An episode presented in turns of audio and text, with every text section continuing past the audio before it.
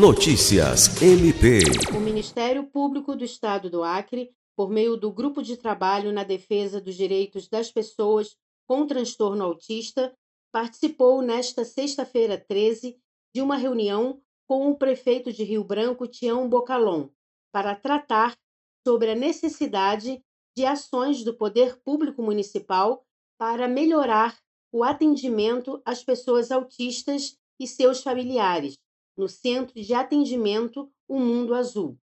Pelo MPAC, estiveram presentes a coordenadora do grupo de trabalho, Procuradora de Justiça Jusceli Evangelista, e o promotor de justiça que responde pela Promotoria de Justiça de Defesa da Saúde, Ocimar Salles Júnior. Em diálogo com o prefeito, os representantes do MPAC expuseram problemas estruturais verificados durante visitas ao Centro de Atendimento ao Autista, destacando a necessidade de reformas no local para atender melhor às demandas levantadas. Na oportunidade, o prefeito se comprometeu a solucionar as questões mais urgentes, iniciando a partir da próxima semana uma reforma nas salas de atendimento. Lucimar Gomes, para a Agência de Notícias do Ministério Público do Estado do Acre.